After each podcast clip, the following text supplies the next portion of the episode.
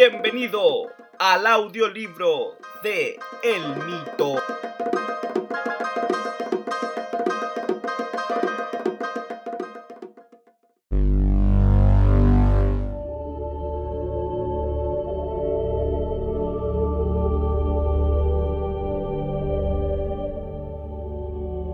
Capítulo 13 El Plan. Hacienda Tahuatahua Partido de Colchagua Chile Abril de 1810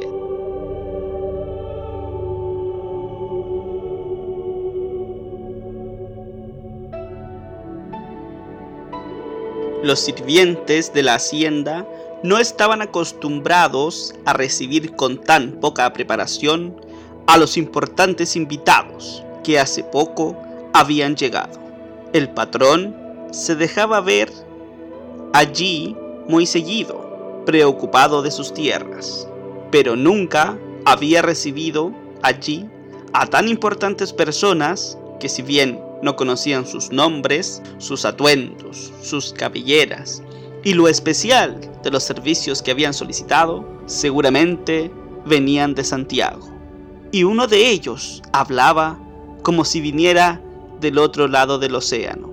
Su llegada fue muy temprano por la mañana, lo que era poco frecuente, ya que un viaje desde Santiago de noche era muy peligroso, más aún cuando se observaba que se hicieron acompañar de muy pocos sirvientes personales. El patrón les ordenó que después del almuerzo les dejaran la casa principal solo a los invitados y todos ellos debían dejar todo lo que hacían y no volver a entrar hasta que se les dijera. Santiago de Errázuriz y Madariaga, patrón de la hacienda, se sentó en el salón donde lo esperaban sus invitados. A su derecha, terminaba de sacar algunos documentos su hermano mayor, Francisco Javier, el que había asumido el protectorado de la familia Errázuriz y Madariaga, a la muerte de su padre, cuando ellos eran muy jóvenes encargándose de su educación y de los asuntos políticos, algo que a él nunca le había interesado más allá de los negocios.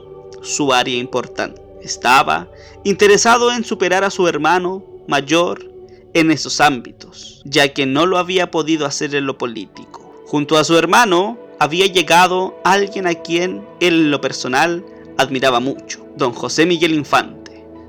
Si bien no compartía alguna de sus ideas sobre la política y los negocios, compartían intereses comunes, intereses con los que había congregado en el más absoluto silencio y secreto a ellos y a los invitados reunidos en su hacienda.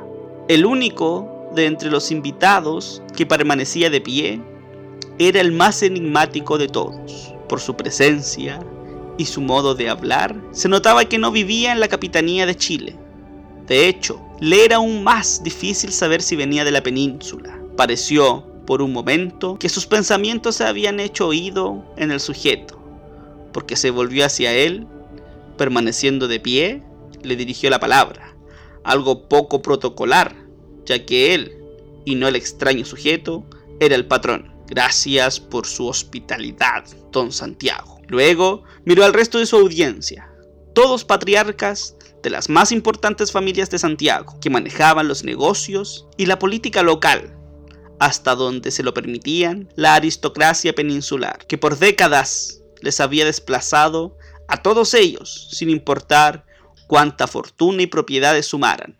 Nunca pudieron ocupar los cargos y títulos de ellos, los de España, que siempre los ostentaron. Una revolución se avecina. Yo mismo la he visto. He pasado por México por Caracas y Montevideo. La gente como ustedes, los que mueven el reino, los que por años se han visto postergados por españoles curas y nobles.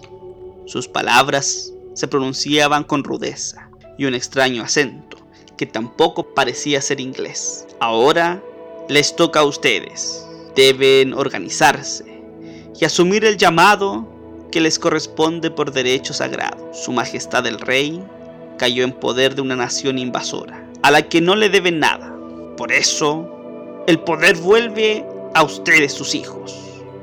Deben velar porque ese poder construya un nuevo mundo, un mundo donde los gentiles como ustedes tengan pleno uso de todos los recursos de este territorio y les sean respetadas sus bienes a ustedes y a su descendencia por siempre. El hombre había hablado de lo que todos allí siempre quisieron, pero hasta el momento nunca lo verbalizaron, porque eso era traición a su majestad.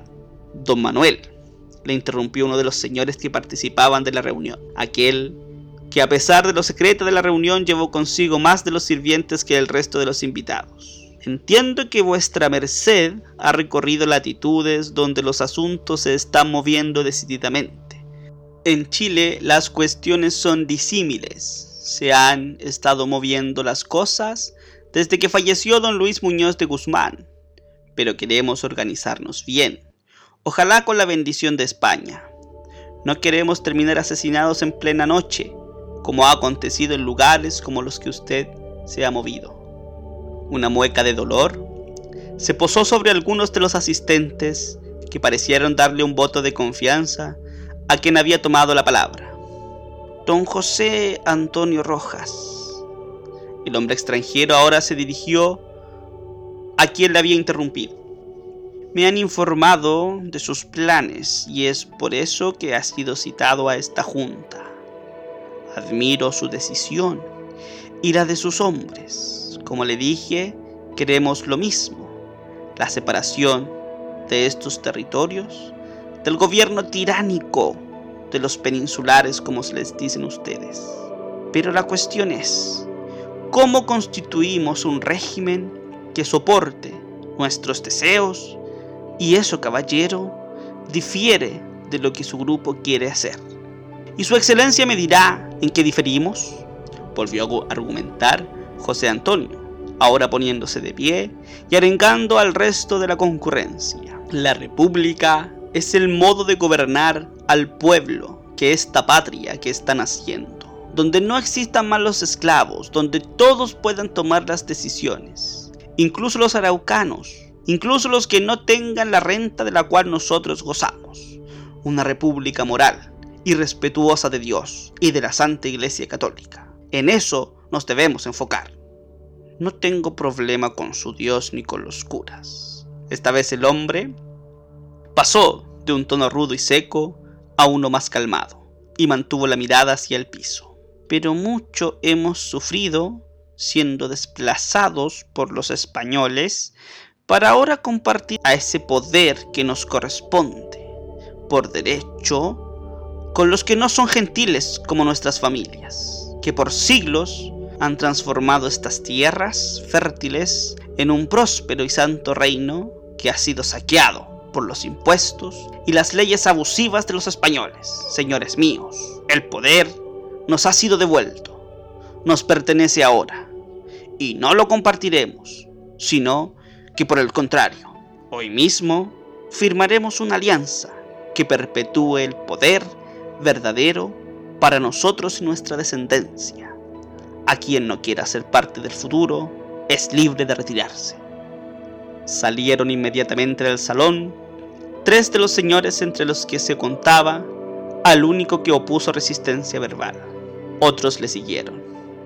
Pero a diferencia de los tres primeros, mantuvieron el protocolo agradeciendo al anfitrión y pidieron disculpas señalando no estar a la altura de lo que proponía el extranjero. Bien, señores, los que aquí permanecemos, forjaremos el plan que nos permita no solo la emancipación total, sino que el poder verdadero permanezca entre los nuestros para siempre. Francisco Javier de Errázuriz y Madariaga miró a su hermano menor, intentando transmitirle con su mirada su ya conocido atisbo de reproche, diciéndole algo así como ¿en qué me has metido?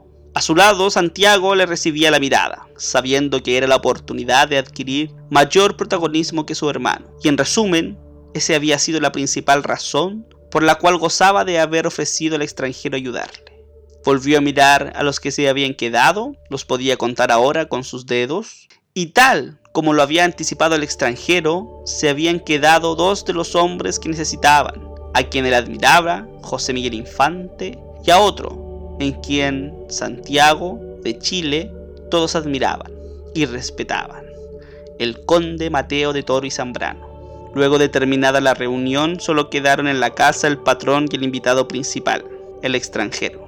Mientras este último guardaba los documentos que su albacea terminaba de ordenar, documentos que los que había forjado una alianza firmada por ellos confirma la puesta en marcha de sus planes. El patrón se quedó pensando en las palabras que le había dicho su hermano mayor antes de partir, donde le expresó sus preocupaciones acerca de las ideas de su invitado y su desconfianza hacia él. Una vez más su hermano le había reprendido y le mostró cuánto estaba decepcionado de él. Aún le preocupa a su hermano, le dijo el extranjero. Puede ser una amenaza para nuestros planes. Claro que lo será. No tiene visión de futuro. Si fuera por él, sería en una aldea de España para siempre. Por ello, cuando nuestra primera intervención se produzca, la que dirigirá el conde, tú deberás encargarte de tu hermano. Necesitamos todos sus recursos a nuestra disposición para que la familia Rasuris permanezca en el tiempo al servicio de nuestra causa. Era tal el fanatismo que cultivó el extranjero en Santiago que no pondría duda ante la petición de acabar con su hermano mayor. Y así lo haría. El mismo 18 de septiembre de 1810 asesinó a su hermano y les dijo a todos que fue la salud por tanto trabajar. Y como él no había dejado descendencia, asumió su hermano menor, su asesino, el control de una de las fortunas más importantes de la ya maribunda Capitanía General de Chile.